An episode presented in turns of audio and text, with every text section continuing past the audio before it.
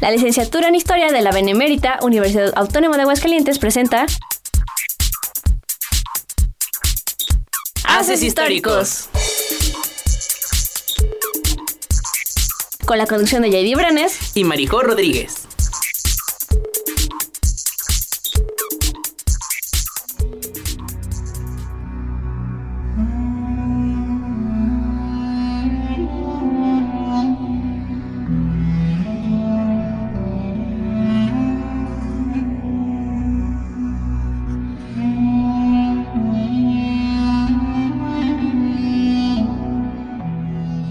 La historia ha sido marcada por leyendas y grandes figuras políticas, y qué mejor que aquellas provenientes del mundo antiguo. Bienvenidos a Haces Históricos. El día de hoy hablaremos de un faraón del antiguo Egipto llamado Akenatón, quien fue uno de los más célebres reyes de la historia de la antigüedad y es conocido como el faraón hereje por sus reformas religiosas que algunos historiadores han llegado a calificar de monoteísmo. El cambio radical que se introdujo en su país va desde el cambio político, social, económico e inclusive repercutiendo en el ámbito artístico. Antes de comenzar, saludo a mi compañero JD. Hola JD, ¿cómo estás? Excelente Marijo, muy intrigado por nuestro personaje del día de hoy y todo el trasfondo que lo rodea, pero sin más, comencemos.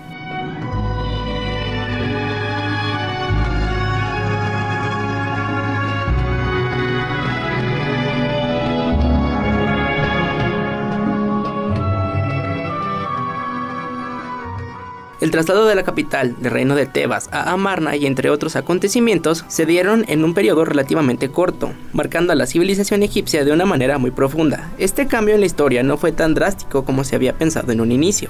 El pensamiento de Akenatón no surgió de la noche a la mañana. Mucho de su proceder se debe al contexto en el que vivió. Neferjeperura, Amenhotep, o mejor conocido como Akenatón, es muy probable que haya nacido en el año de 1377 antes de nuestra era, siendo el décimo faraón de la dinastía decimoctava, que gobernó sobre las dos tierras de Kemet por aproximadamente 20 años. Fue tal vez el tiempo suficiente para revolucionar la sociedad egipcia. Es considerado una figura progresista y revolucionaria dentro de la gama de faraones conservadores de la dinastía, hombre sensible y soñador. En su vida familiar se aprecia que fue un hombre feliz y pudo interesarse por la filosofía y la teología. Probablemente le importaba más que los asuntos del Estado. Akenatón tuvo un hermano mayor y cinco hermanas, Citamón, Genutanep, Isis, Nebeta y Baquetatón, y varios medios hermanos, hijos de las esposas secundarias del rey. Su hermano Tumosis, que era el príncipe primogénito o príncipe de la corona, ejercía, según parece indicar los hallazgos arqueológicos relacionados con él, diversos cargos oficiales, como por ejemplo la función de sumo sacerdote en Memphis, un supuesto normalmente asignado al sucesor real. Sin embargo, es probable que Tumosis muriera antes de heredar el trono. No se encuentran rastros ni imágenes de él durante el festival Hepset, de su padre celebrado en el año 30 de su reinado, razón por la que muchos historiadores afirman que su deceso ocurrió cercano a esta fecha del reinado de Amenhotep III. Agnatón, por estar desde niño ligado al poder, tuvo la oportunidad de ver la gran influencia que tenían los sacerdotes en todos los ámbitos y quizás tuvo como objetivo poner fin al politeísmo y a la influencia perniciosa y corrupta de muchos sacerdotes. Más tarde, por azares del destino, le tocó gobernar, vio la oportunidad de llevar a cabo los cambios que había deseado en cuanto a las cuestiones religiosas. Estos cultos habían supervivido desde los tiempos en que el país era un conjunto de pequeños reinos y cada lugar tenía un dios propio, totalmente representado y adorado bajo las formas homórficas, aunque también habían comenzado a venerar otras deidades y a los astros como el sol. Posteriormente comenzaron a identificarlo con el nombre del dios Ra. La meta lógica de toda esta evolución hubiera sido la asimilación de todos los dioses locales en una sola divinidad, pero los sacerdotes se oponían a esto, pues cada dios tenía templos muy ricos y los sacerdotes alegaban infinidad de motivos para defender los intereses de su divinidad particular. Los sacerdotes importantes del reino eran los de Tebas. Cuando esta ciudad llegó a ser la más importante y la capital del imperio, su divinidad protectora fue el dios Amón, que era de entre los dioses el más popular del panteón egipcio, equiparado con el dios solar. Más tarde se unió a él formando una sola divinidad, Amón-Ra. Sin embargo, en este tiempo los sacerdotes seguían siendo politeístas. Amenofis IV, como la mayoría de los egipcios de su época, era profundamente religioso, con la única diferencia de que quería eliminar el politeísmo y deseando un solo culto en todo el país. Esto tenía por objeto quebrantar el poder de la jerarquía religiosa tebana y reforzar la autoridad real, añadiendo a la corona los bienes de los templos. El dios que a Menofis le interesaba imponer al pueblo estaba simbolizado por el sol, el Gran Atón, fuente de toda la vida y en honor a él cambió su nombre de Amenofis, que significaba Amón está satisfecho, por Eknatón o Akenatón, el que agrada a Atón.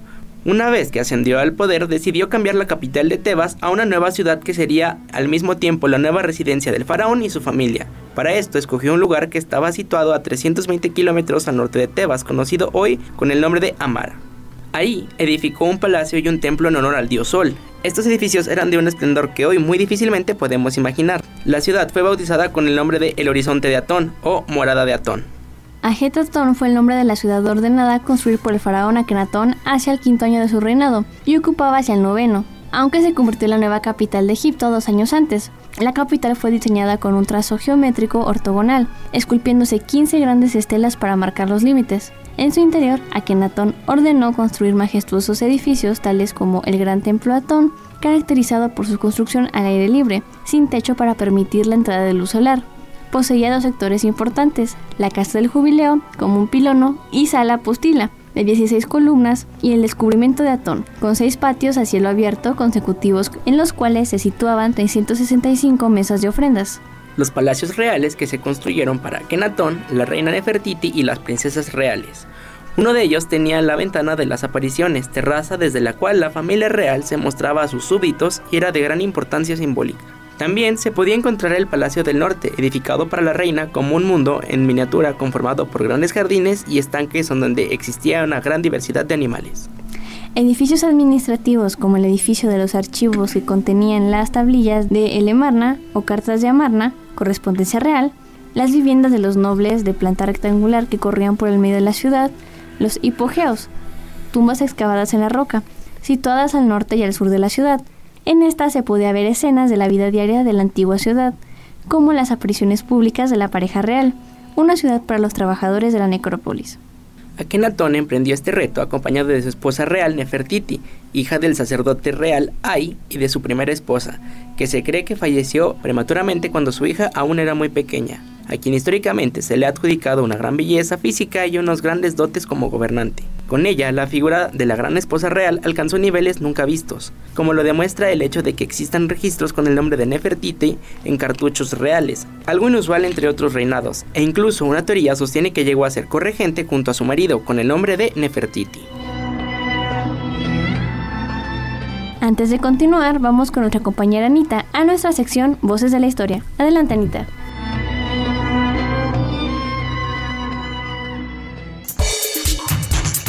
Haces históricos.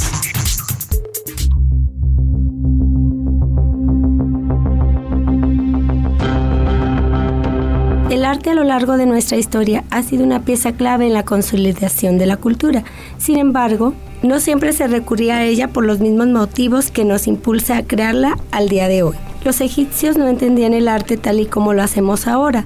Su arte se conformaba por un carácter simbólico y mágico buscando más lo pragmático que lo estético. El arte para ellos se convirtió en el medio por el cual tomaba forma sus estructuras políticas, sociales y religiosas. Contaba con una capacidad de transmitir conceptos que consideraban fundamentales de una forma visual, convirtiendo lo temporal en eterno. Hola, soy Ana María y bienvenidos a Voces de la Historia.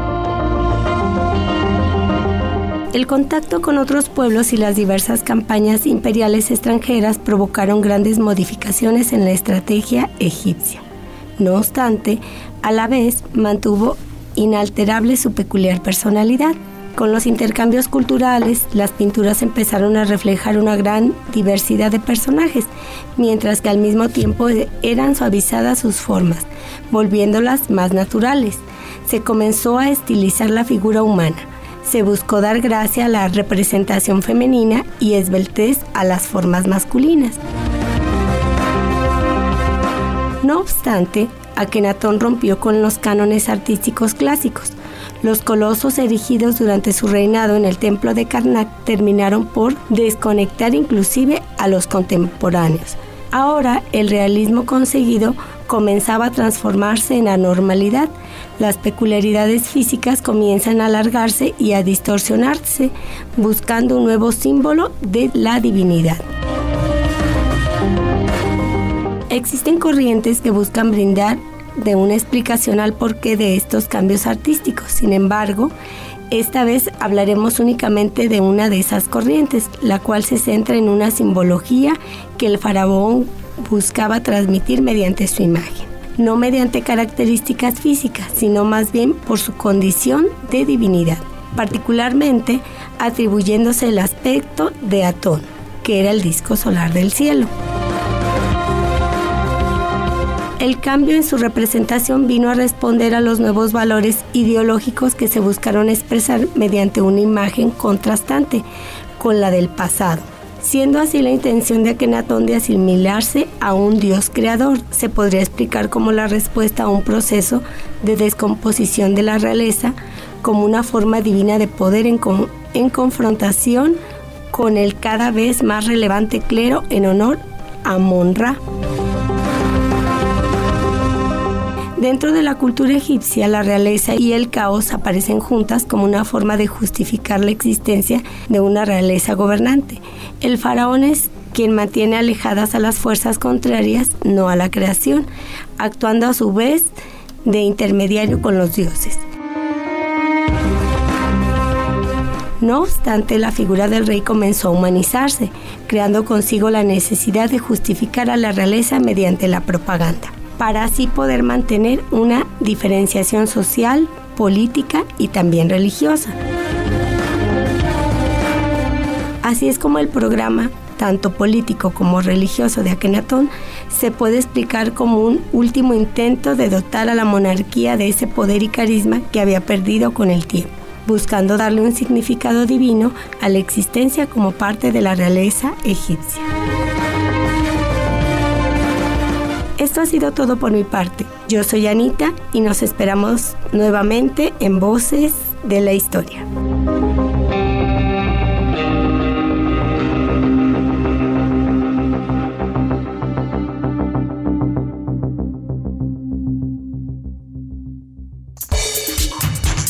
Haces históricos.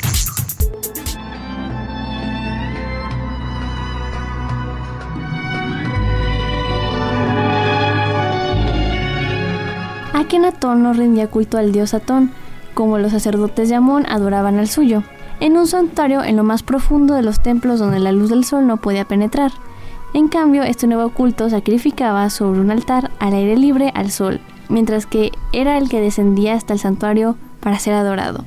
No se mandaron a hacer enormes estatuas de Atón, ni tampoco se hicieron pinturas que lo representaran. Este solamente se simbolizó con un disco solar cuyos rayos de vida acababan como si fuera una mano extendida, siendo la bondad misma el Padre lleno de amor para todo lo que ha creado.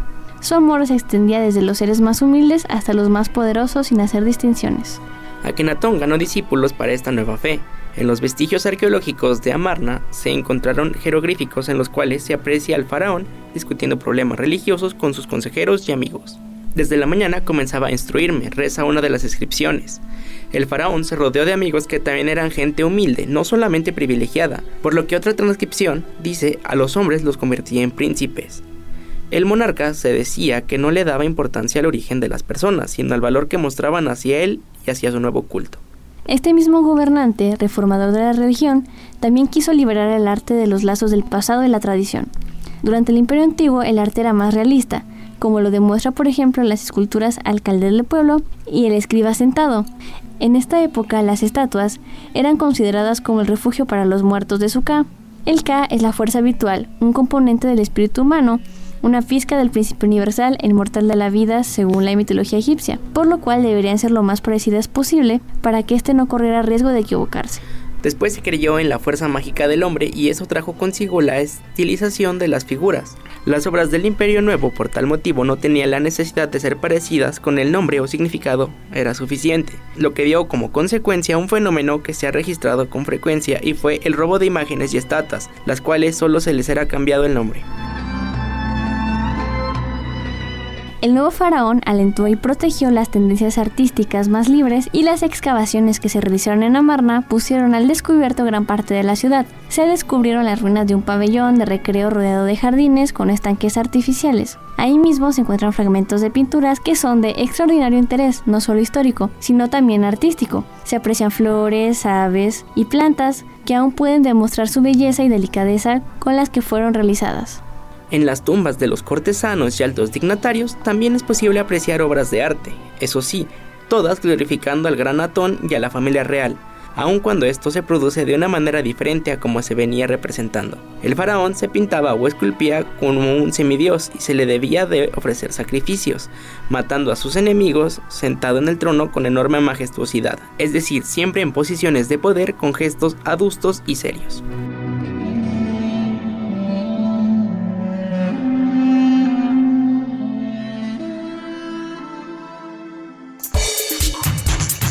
Históricos.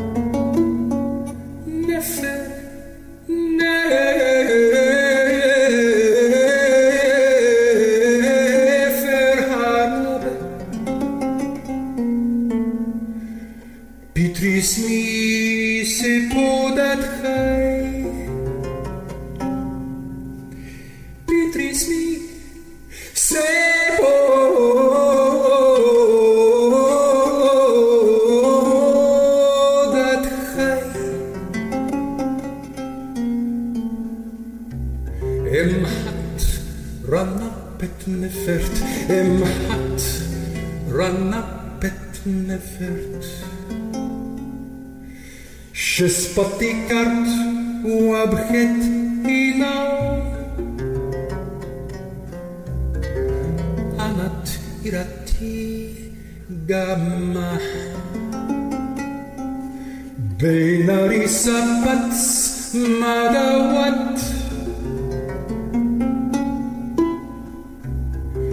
بالنص خناو امحاو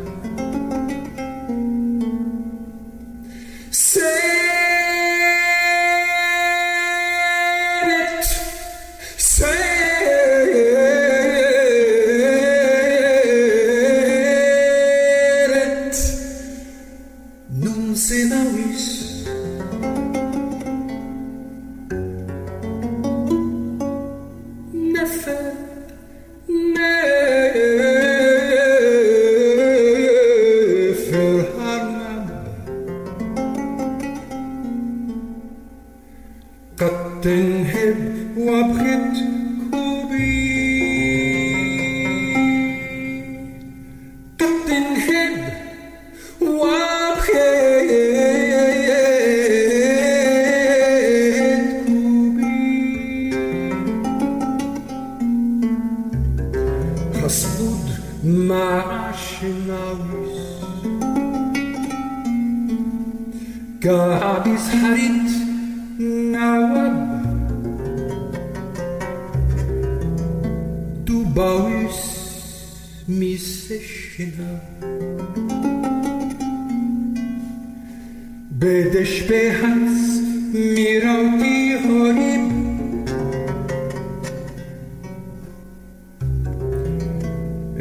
αμήν της νεφράμις τα ουιό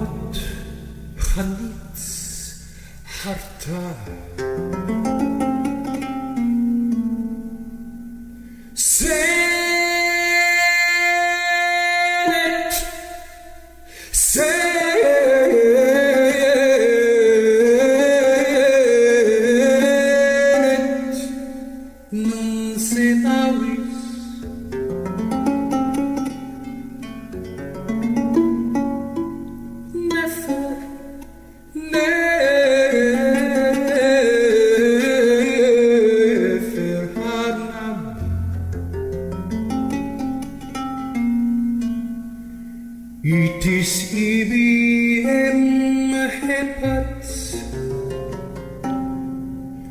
It is EBM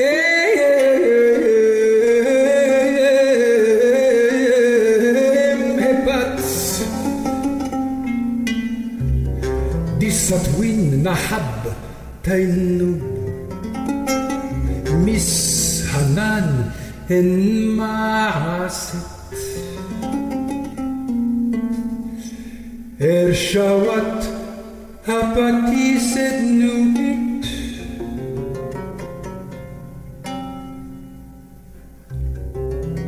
Saudi pai en miliau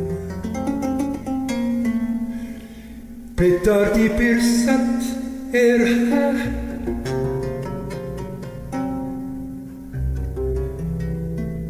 Mitefayet Oh, what?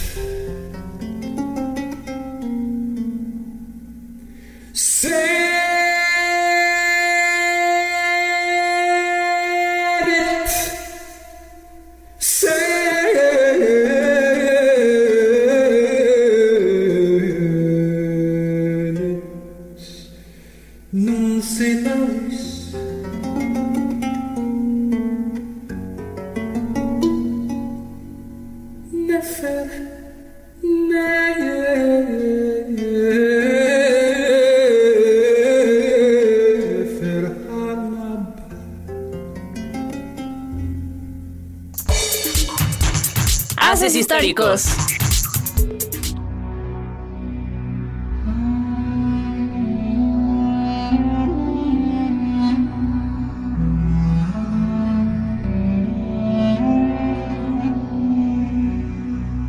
Pero el faraón Akenatón fue representado de manera muy diferente. En los murales y demás representaciones se puede ver al faraón llevando las riendas de su propio carruaje, acompañado de su esposa Nefertiti y de su pequeño hijo, el niño que va en el carcaj, bolsa o caja que se empleaba para llevar flechas, de su padre y la reina hace manifiesta su alegría con un beso a su hijo. El faraón es representado en la intimidad rodeado felizmente de su familia.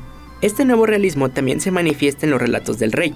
Los artistas lo pintan con total realismo sin idealizarlo. Generalmente se plasmaba a los faraones fuertes y minimizando sus defectos. Por otro lado, a Akenatón se le representaba con su cuerpo afeminado, su vientre abultado y una figura encorvada. En algunas ocasiones hasta parece exagerada la longitud de su cuello y de su mentón. Pero el hijo de Atón es representado como un hombre totalmente humano. Este nuevo arte de Amarna desencadenó la ira de los que seguían anclados al estilo tradicional, hierático e inmutable.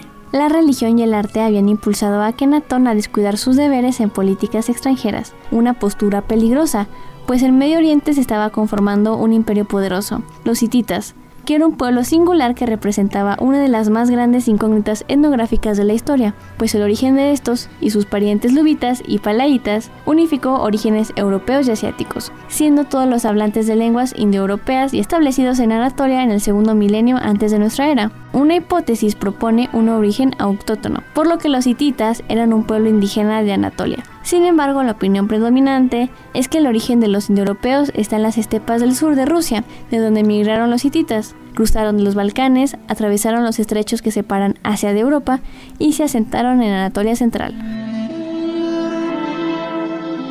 El conocimiento actual nos permite determinar si los hititas, lubitas y palaitas llegaron en oleadas sucesivas o al mismo tiempo, o si quizá un pueblo que sería su ancestro común se dividió en varios grupos tras su llegada a Anatolia. La datación de estas migraciones sigue siendo controvertida y algunos estudiosos proponen periodos que se remontan hasta el tercer milenio antes de nuestra era.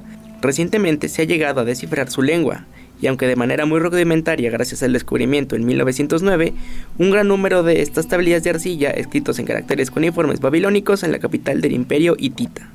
Se trataba de un pueblo guerrero, sobre todo por sus carros de combate que causaban grandes estragos a sus enemigos. Desde el siglo X antes de nuestra era, estos artefactos habían causado terror en Babilonia. Egipto nunca se había enfrentado con adversarios tan temibles. Los hititas eran poseedores del ejército más poderoso de Asia y disponían de armas elaboradas con hierro cuando los egipcios estaban aún en la edad de bronce. Mientras los hititas atacaban los territorios del faraón en Siria por el norte, los hebreos salían del desierto para invadirla por el sur. Los jefes sirios fieles al faraón no recibieron de este la ayuda que estaban necesitando. En la capital de Egipto resonaban las alabanzas a Atón, pero este imperio ya no existía, los tributos de Asia no llegaban y la posición económica del faraón se debilitaba. Ya no podía llenar de regalos a sus súbditos y la abnegación hacia él se enfrió. Sus enemigos dentro del poder también vieron la oportunidad de asearse del poder nuevamente.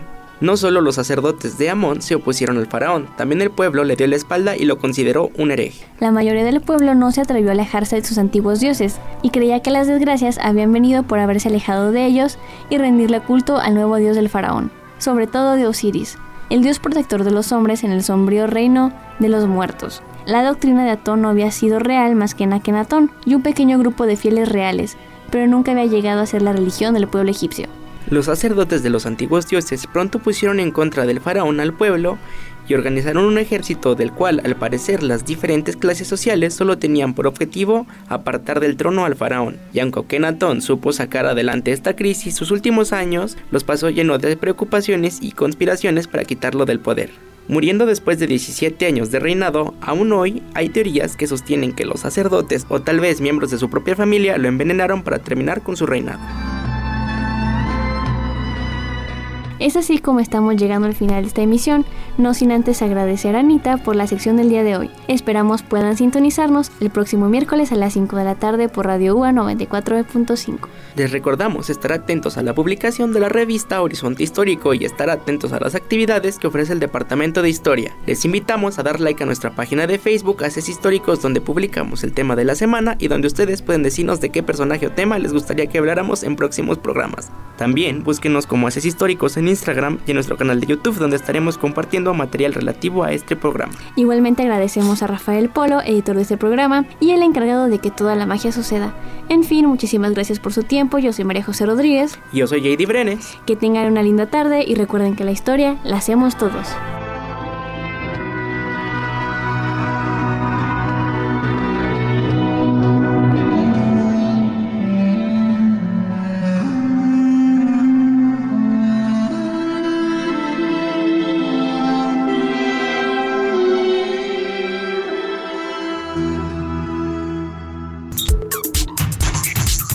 Haces Históricos es una producción de la licenciatura en Historia para Radio Universidad.